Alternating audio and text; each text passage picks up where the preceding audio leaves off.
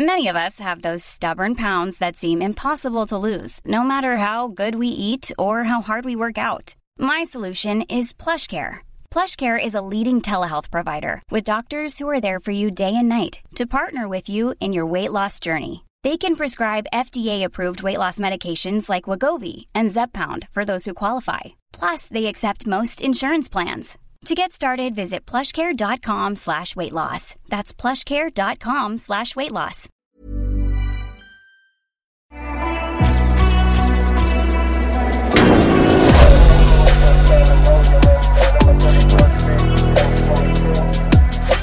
Soit Bonjour à toutes et à tous, bienvenue dans Actu en sueur, c'est là qu'on revient sur les actualités du moment en MMA. Rust est bien évidemment toujours sur le terrain en mode Rusty Business. Et Poidomso est perdu quelque part, on ne sait pas trop où, mais euh, avant, important, nous sommes jeudi 4 février et à 18h sort euh, notre reportage sur la semaine de combat de Manon Furo lors de l'UFC Fight Thailand. Donc n'hésitez pas à jeter un coup d'œil, ce sera sur notre chaîne YouTube.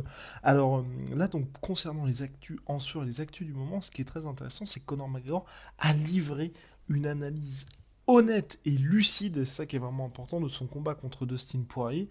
Et ça donne quelques pistes sur un euh, la suite pour Conor McGregor et deux, quelques confirmations sur ce, ce que nous, euh, on avait pu dire dans les podcasts précédents et les éléments que Conor n'avait pas, euh, pas abordé lors de la conférence de presse d'après combat. Donc sur, dans un post Instagram, Conor McGregor, il est revenu sur sa performance, bien évidemment sans parler du chaos, enfin du chaos en tant que tel.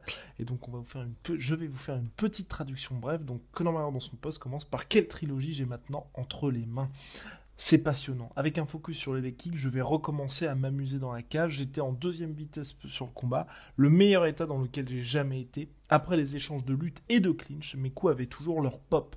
Première fois, c'était une première pour moi ça. Je suis donc très encouragé à continuer dans cette voie. C'était la première fois que je n'utilisais pas ni n'avais besoin du tabouret entre les rounds. J'avais quand même besoin du tabouret après le combat, ça c'est certain. Donc là c'est assez intéressant de la part de Connor parce qu'il l'avait dit en conférence de presse pour le coup. Euh, il a trouvé qu'il était plus fort que Dustin Poirier dans le clinch, même si c'est vrai a un moment il s'est retrouvé un petit peu bloqué. Il a aussi été victime hein, de la première tentative de takedown de Dustin Poirier pour justement, de la part de Dustin, brillant de la part de son corner pour justement instaurer un petit peu d'incertitude dans les changements de niveau. Mais Conor McGregor avait dit dans la conférence de presse qu'il se sentait bien euh, physiquement, et là ça semble confirmer finalement que euh, bah, au-delà de ses dires, avec le recul, il était vraiment dans un bon état physique. Ensuite, après, il parle brièvement de sa nouvelle entreprise, donc de son spray, et là, il revient à l'analyse du combat. Je cite. Réflexion sur le combat. J'ai aimé avoir un peu plus de temps à l'intérieur du célèbre octogone de l'UFC. 40 secondes en 3 ans, c'est tout ce que j'avais eu jusqu'à ce combat. Je savourais tout de suite et appréciais mon travail. Mon approche et ma posture étaient peut-être trop centrées sur une seule discipline principalement la boxe. Voilà ce que je récolte en prenant ce combat et cet adversaire pour me préparer à un combat de boxe contre Pac-Man, Pac-Man Manny. J'ai bien mérité de me faire détruire les jambes en arrivant avec cet état d'esprit, ce n'est pas le genre de truc avec lequel vous voulez plaisanter. En dehors de ça, mes coups étaient nets et j'étais en plein contrôle.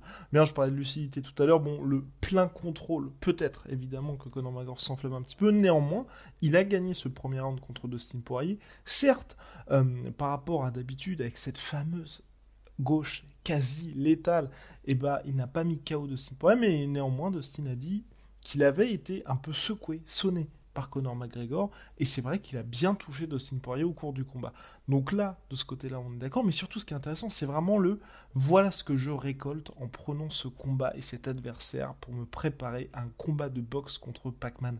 Oui, c'était une de nos pistes, effectivement que Conor McGregor ait choisi Dustin Poirier euh, pour orthodoxe, très bon boxeur, euh, pardon, Southpaw, très bon boxeur, hum, donc Southpaw gaucher, très bon boxeur comme Manny Pacquiao, qui est boxeur bien évidemment, mais surtout gaucher, euh, pour préparer le combat contre Manny Pacquiao, ô combien lucratif, mais en boxe anglaise. Et là, McGregor, mine de rien, semble reconnaître qu'il avait choisi Dustin Poirier pour ça. Et aussi, bien évidemment, cette nouvelle posture de McGregor où on a le côté un petit peu plus statique, moins mobile que lorsqu'il était en featherweight, c'est encore accentué lors de ce combat-là. Euh, et confirmé aussi par l'Irlandais qui dit que oui, euh, bah, mine de rien, sur son compte d'entraînement, il a trop privilégié la boxe. Ça, c'est intéressant parce que qu'on soit fan ou pas de Conor McGregor, hum, parce que là, vous pouvez voir entre ce qu'a dit Dustin Poirier et ce qu'a dit Conor McGregor, on va très clairement vers une trilogie. On en parlait dans les derniers podcasts. Là, on y va, mais vraiment plein pot. Hein. Dustin Poirier n'a aucun intérêt pour affronter Michael Chandler ou Charles Oliveira.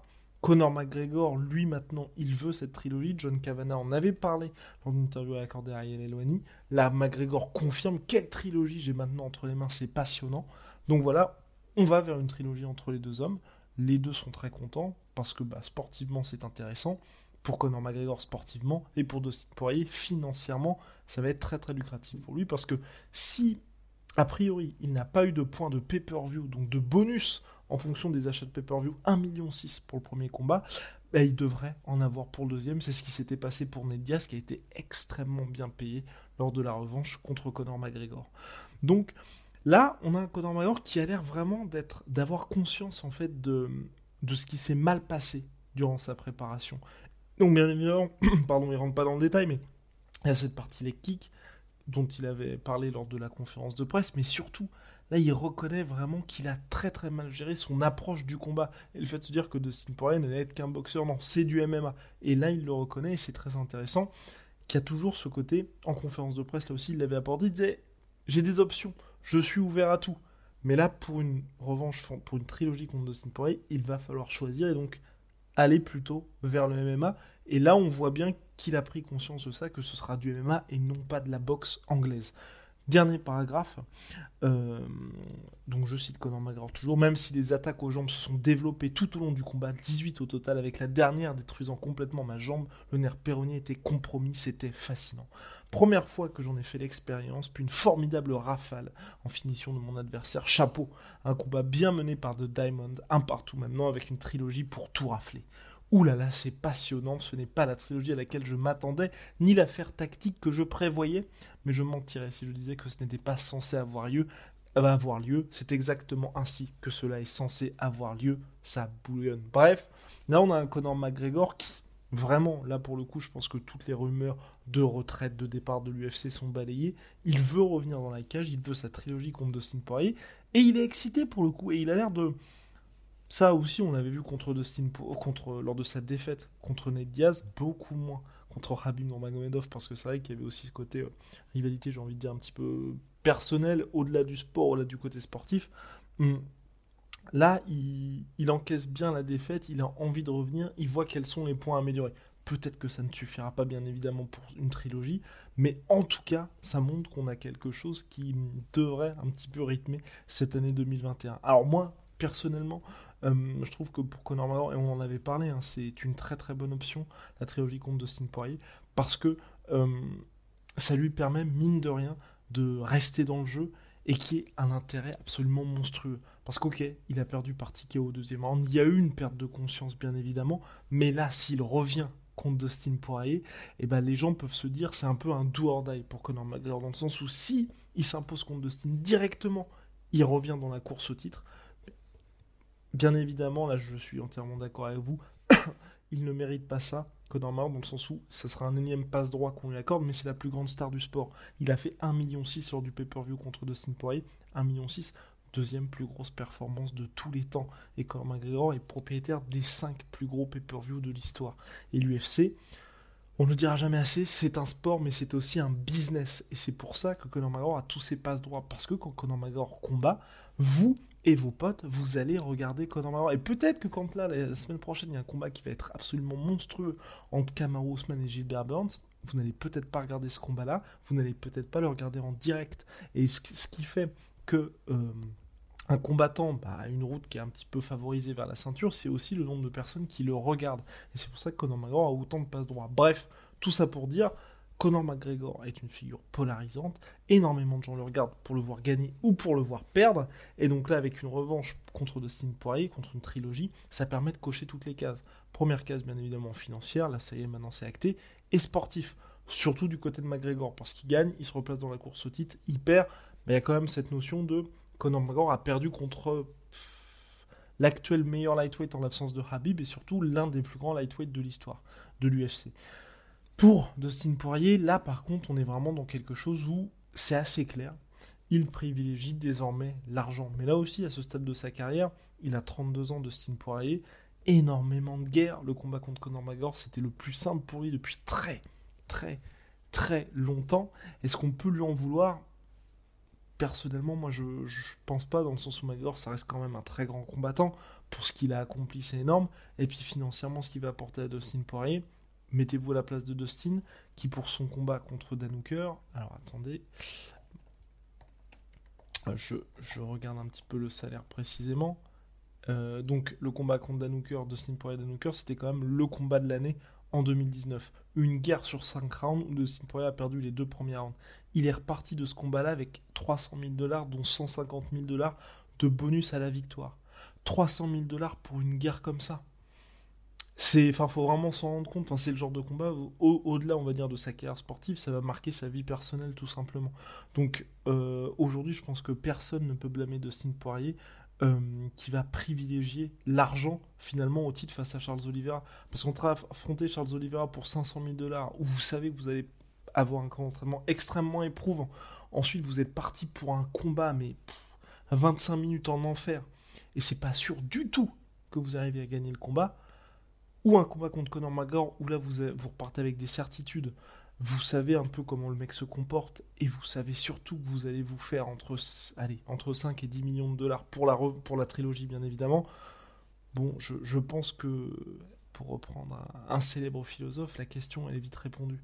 Donc euh, dans le cadre d'Austin Poirier, surtout, il a le temps en fait pour ses combats sportivement intéressants.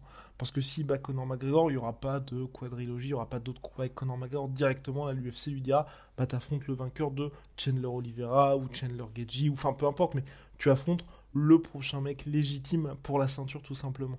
Donc, se dire il passe par une petite case financièrement intéressante, moi ça me pose aucun problème, et c'est un peu ce qui devait se passer, souvenez-vous, avec Daniel Cormier.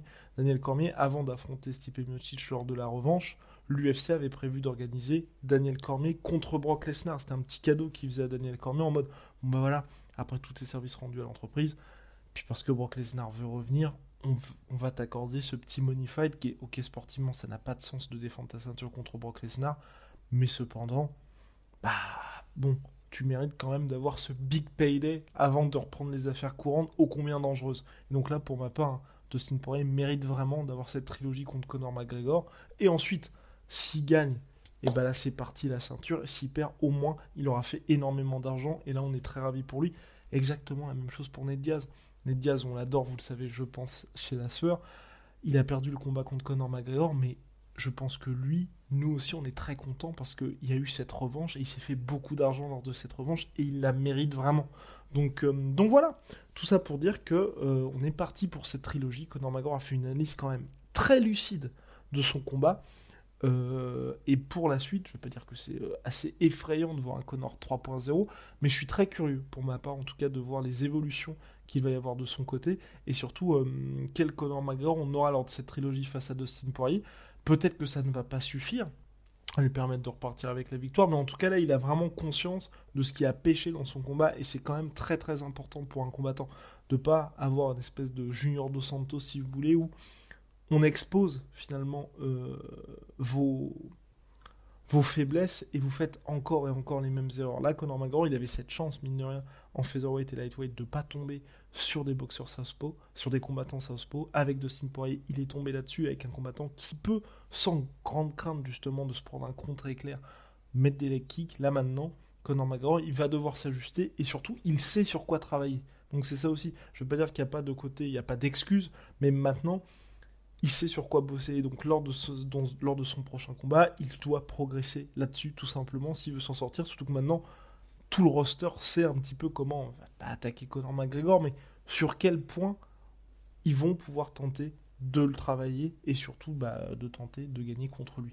Donc voilà, big shout out à my sweet protein, moins 45% sur tout my protein avec le code la sueur, moins 10% sur tout Venom avec le code l'assurance. On se retrouve très très vite pour de nouvelles aventures, pour un podcast avec le trio des enfers, je l'espère.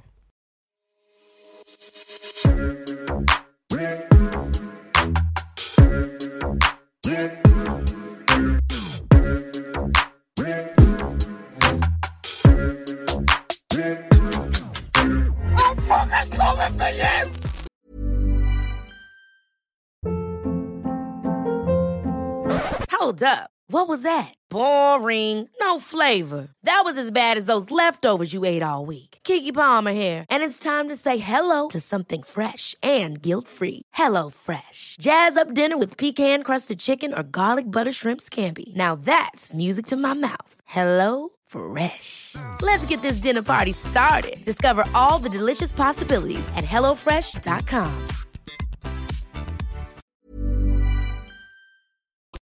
Et voilà, c'est la fin de votre épisode du podcast La Sœur. Si ça vous a plu, n'hésitez pas à nous mettre les 5 étoiles sur Apple Podcast ou sur Spotify. Vous pouvez aussi nous laisser un petit commentaire, ça nous aidera beaucoup.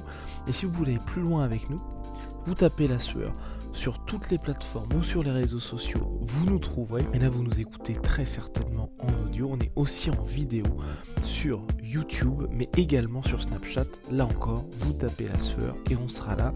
Merci de votre fidélité et à très vite pour de nouvelles aventures.